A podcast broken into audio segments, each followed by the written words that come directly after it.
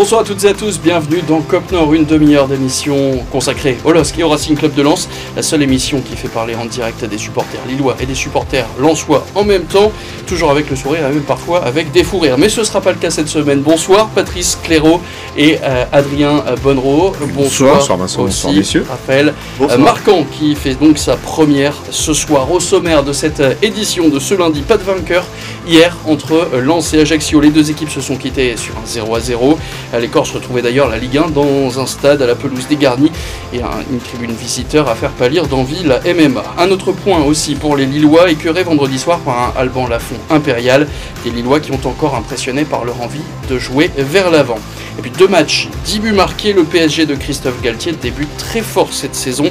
Comment affronter un tel adversaire? C'est forcément la question que se pose Paulo Fonseca depuis ce week-end et c'est celle que nous posons ce soir à nos invités. Et vous aussi, vous pouvez répondre à cette question avec le hashtag COPNOR sur Twitter. Participez au débat, supporter lillois ou lensois, on vous attend.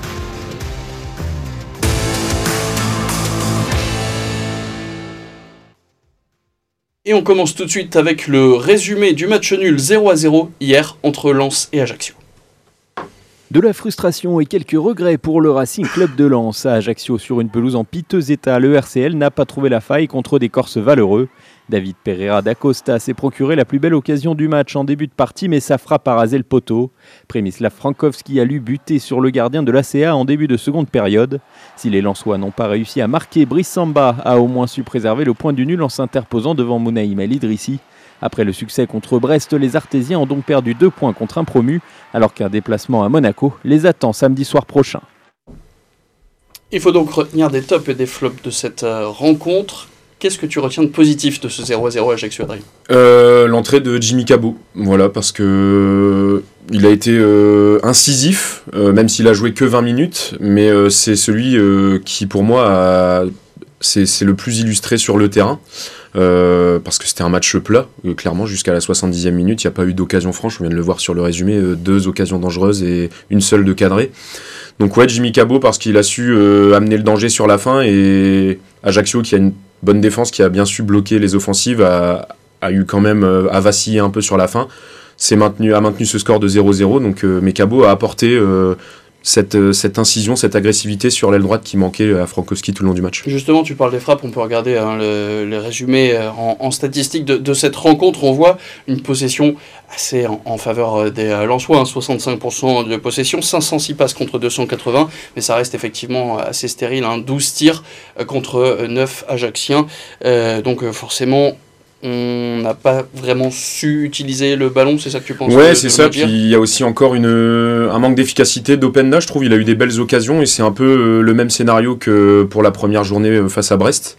Euh, des occasions, mais pas de but et quasiment pas de frappe de la part du Belge. Donc il y a un manque d'efficacité offensive. Et puis là, franchement, j'ai pas compris. C'était vraiment un match plat. Ça ressemblait pas au, au lance qu'on a pu voir la saison dernière où ou, euh, euh, fin de saison dernière, quoi, tout simplement. Je crois savoir où tu vas aller sur les flops. Du coup, Patrice, ton top?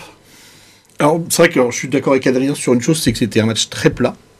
Euh, il est très très difficile de sortir un top d'un côté comme de l'autre.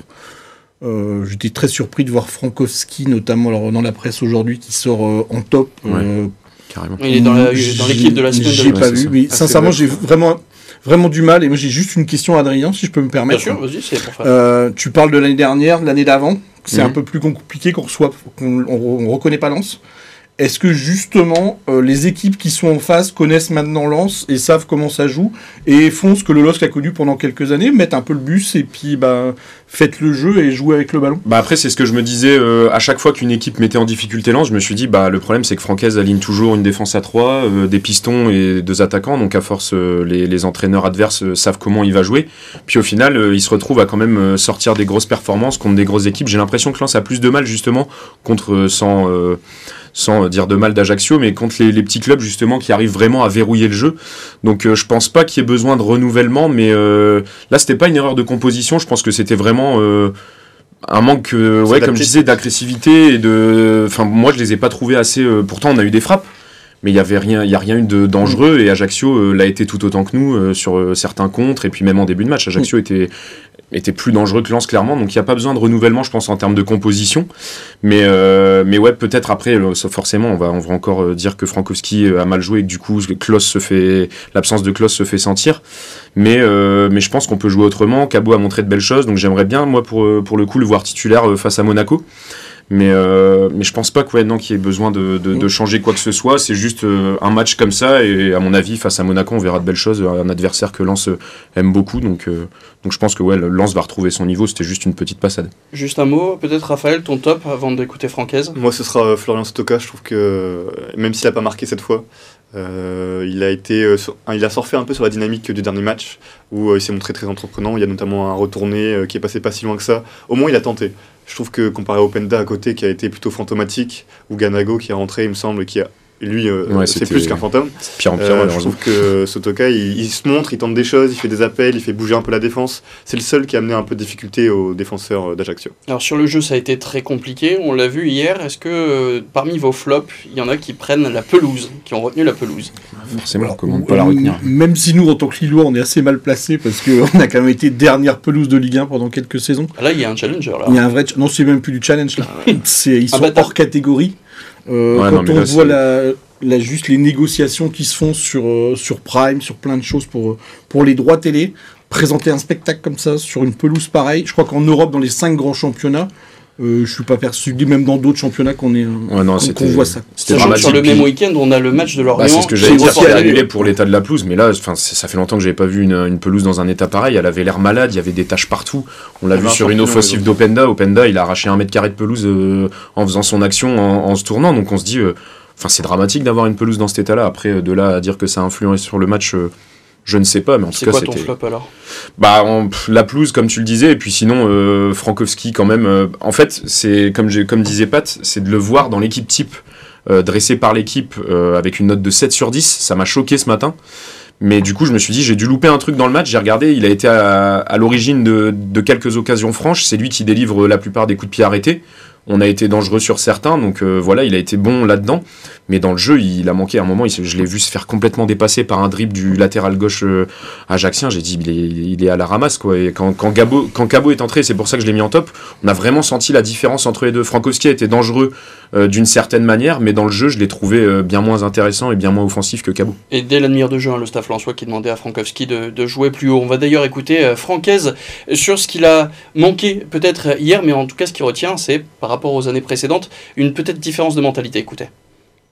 Peut-être qu'à d'autres époques, ce genre de match, on aurait été plus déséquilibré par moment et, on aurait certainement laissé l'adversaire avoir plus de situations.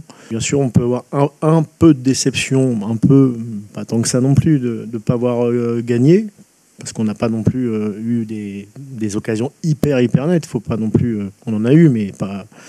Mais en même temps, on est quand même resté assez solide. Et on a une maîtrise qui a quand même fait beaucoup courir l'adversaire, donc on les a quand même empêchés d'avoir, je pense, plus de situations de transition qu'ils n'auraient espéré.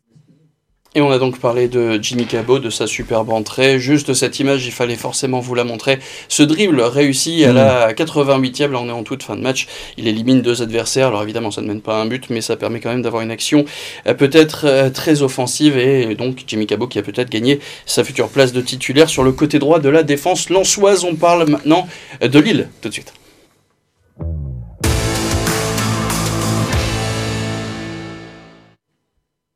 Là aussi un match nul mais avec des buts. Le résumé de la rencontre.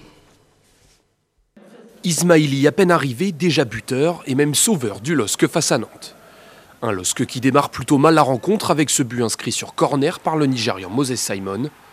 Pendant plus de 45 minutes, les attaquants lillois et Rémi Cabella butent un par un sur le gardien nantais Alban Lafont, énorme vendredi soir. Heureusement pour les Dogs, le latéral brésilien débarqué du Shakhtar Donetsk cet été brise enfin le verrou nantais et offre le match nul au LOSC 1-1. Léger coup d'arrêt pour les Lillois, après la victoire 4 buts 1 face à Auxerre la semaine dernière. Les tops et les flops maintenant de ce match nul.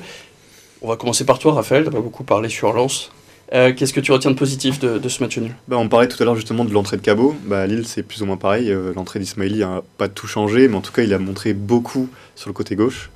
Euh, à côté, le pauvre Diallo, euh, c'est pas son poste, donc il est là, on sait pas trop pourquoi, ou euh, c'est plutôt pour être vraiment défenseur euh, axial gauche plutôt que, que latéral gauche. Donc euh, il est vraiment arrivé, il a montré qu'on pouvait compter sur lui.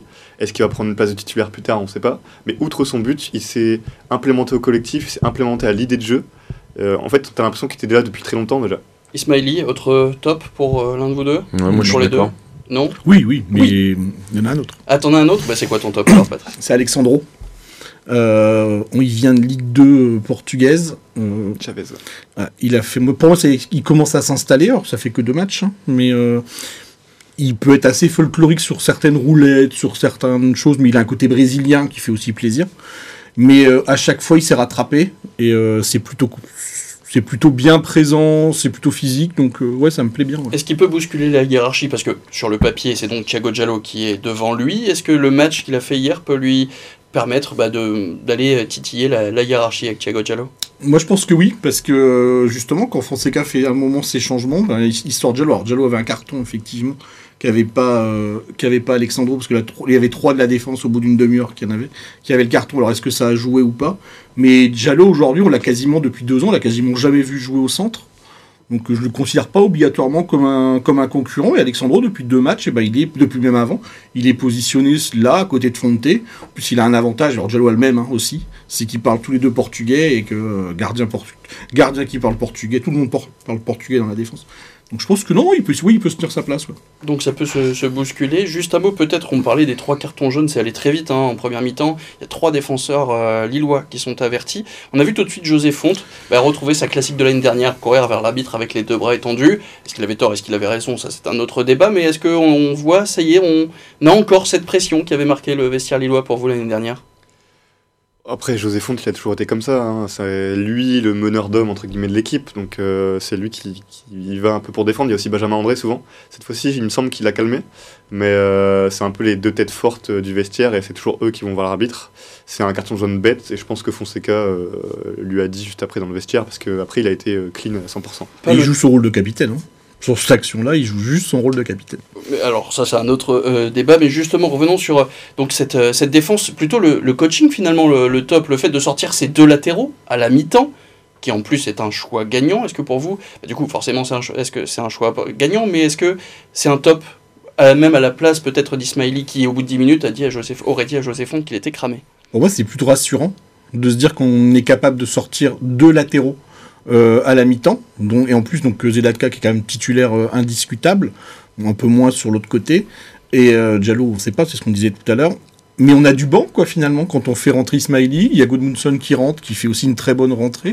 Alors, ça a décalé un peu l'équipe, mais ouais, c'est plutôt rassurant. ouais. En tout cas, on sait ce qui s'est dit à la mi-temps. Écoutez, Rémi Cabella, à qui s'était exprimé à ce sujet à la fin de la rencontre.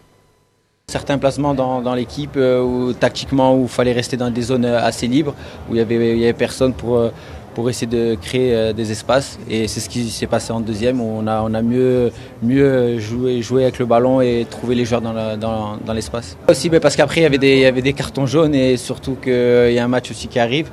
Donc voilà, c'est bien géré et ce qui est important, c'est que les joueurs qui rentrent aussi font, ils font la différence et c'est ça qui va nous faire, euh, qui va nous faire aller euh, en haut du classement. C'est c'est tout un groupe, c'est pas que 11 joueurs, c'est 15, 16, voire 17 joueurs.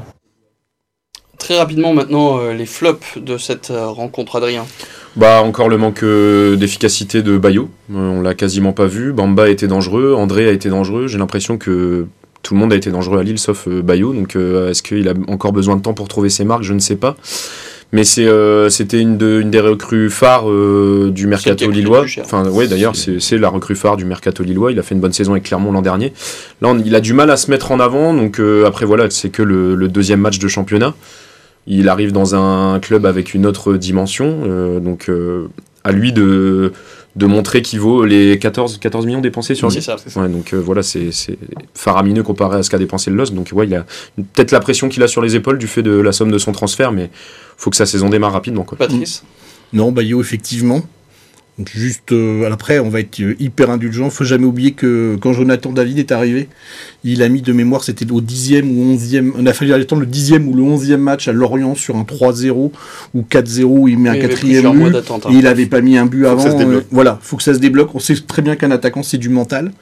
Maintenant, euh, ouais, il est quand même, il y a quand même un côté un peu lourd, un peu, il manque quand même certaines choses pour euh, peut-être passer le palier qu'il lui faut. Quoi. Et toi, Raphaël, très rapidement Sans m'acharner, je vais mettre Diallo, le pauvre, euh, si pour certains une polyvalence ça peut être une force, là pour le coup j'ai l'impression que ça le dessert, parce qu'on parlait de la concurrence avec Alexandro, mais j'ai l'impression qu'on ne sait pas où mettre Diallo finalement. Euh, Est-ce qu'il va rester à gauche? Euh, Là dans l'axe il y a Alexandro qui prend sa place, donc euh, il perd des points petit à petit j'ai l'impression. En tout cas, Thiago Diallo qui sera suspendu contre Paris. Que doit faire Paulo Fonseca sur ce match dimanche? On en parle tout de suite après la pub.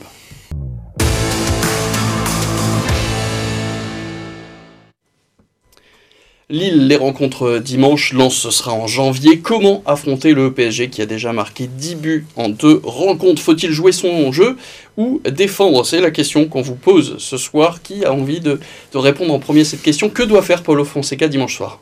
Moi je vais me mouiller, il faut jouer. De toute façon on l'a vu euh, contre Nantes ou contre Auxerre, des équipes de profils différents, il a joué.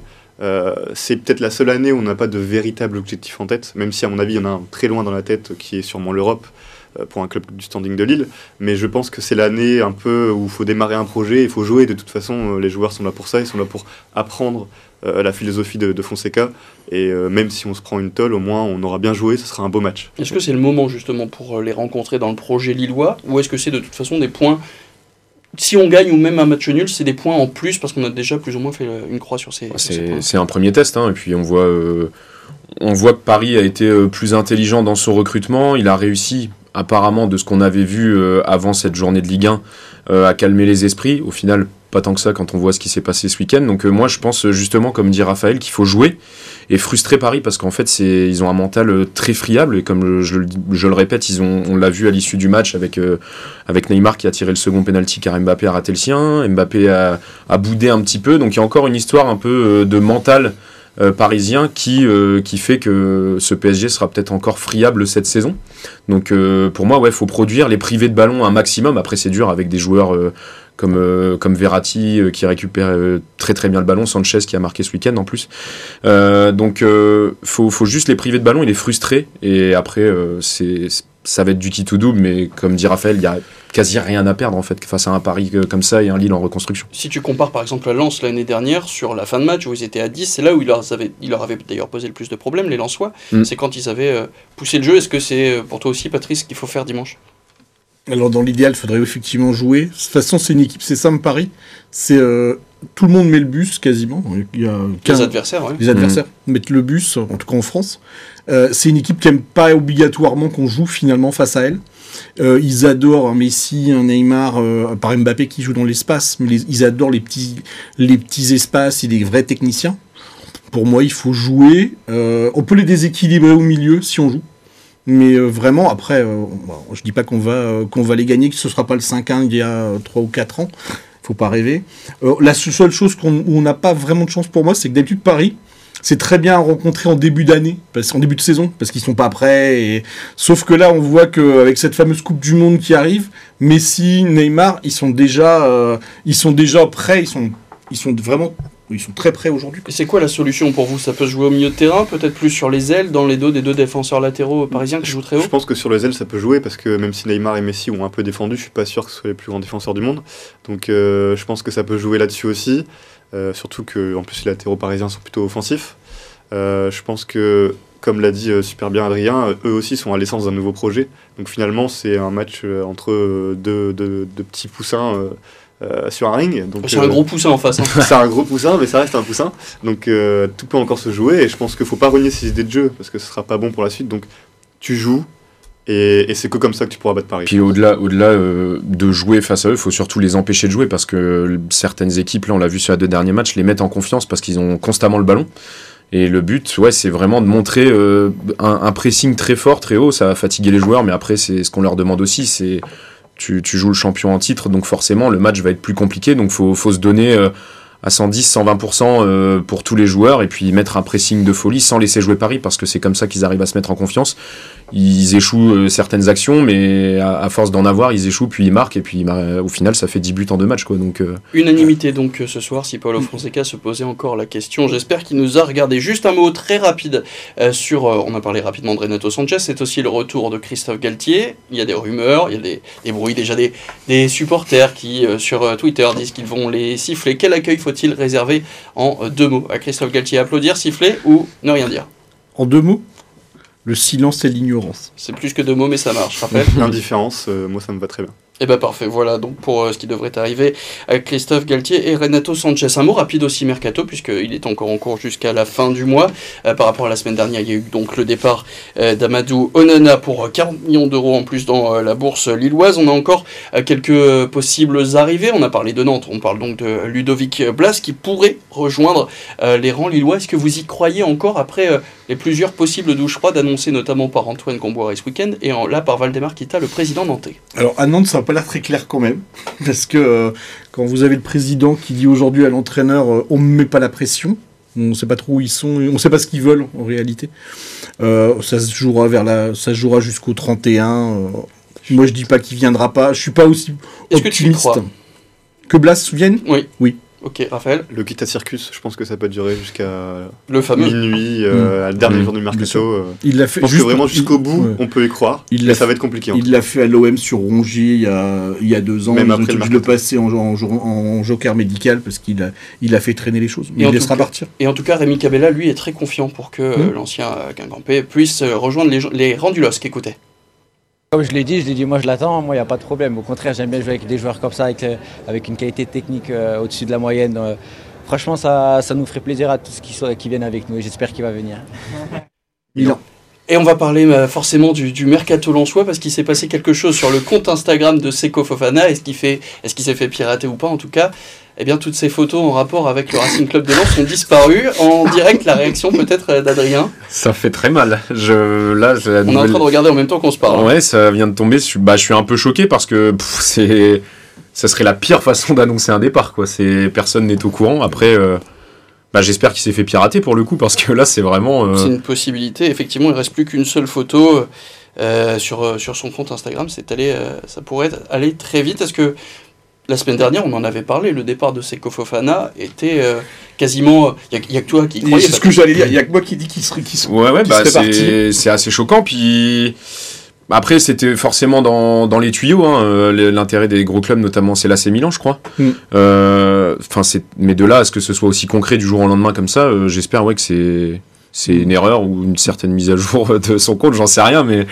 Mais là, ouais, c'est assez, assez surprenant, sachant que Lens arrive euh, quand même à, à gérer ce, ce genre de truc, donc communiquer comme ça de la part d'un, joueur aussi important au sein de l'effectif, ça me a semble assez bizarre. rappelé son amour aussi pour. euh, Bah pour ouais, c'est hein. ça. Et puis, il a- enfin après, euh, on lui a posé euh, la question à chaque fin de match depuis le début du championnat. Et forcément, il était obligé de, de répondre à ces questions, mais il a, il a assez bien éludé le sujet. Il y avait rien de concret. Il a dit qu'il se sentait bien à Lens grâce au recrutement qui a été mis en place cet été. Donc, euh, ouais, c'est assez choquant euh, d'apprendre ça aujourd'hui, euh, maintenant. quoi. Alors, mis à part ce phénomène, on- ça ne veut rien dire. Hein, Ouais, bien l'instant, sûr, on mais parle bon, juste ça- d'un compte Instagram. Est-ce que toi, euh, tu vois d'autres départs, d'autres arrivées au Racing Club de Lens? Bah, la semaine dernière, on en parlait. euh, C'était vraiment le cas Fofana qui restait en suspens. Derrière, euh, je pense que si.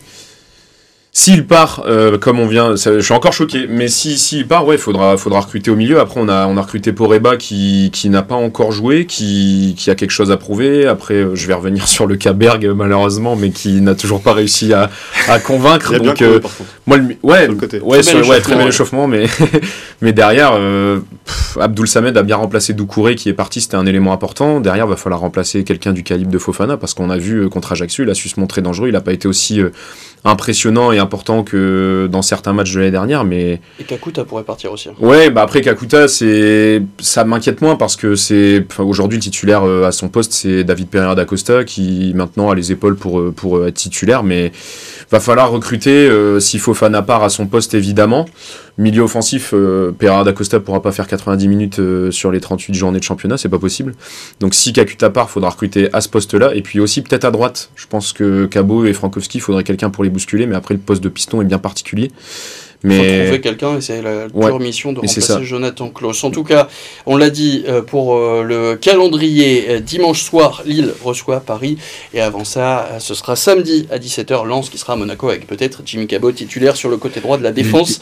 Et, pour être, classe, pour être complet, coup d'œil sur le classement, c'est qu'au Fofana, on verra s'il est là ou pas après cette deuxième journée. Lille est deuxième ex aequo avec Marseille, avec donc 4 points. Lens est sixième avec le même nombre d'unités, mais avec une plus petite différence de but.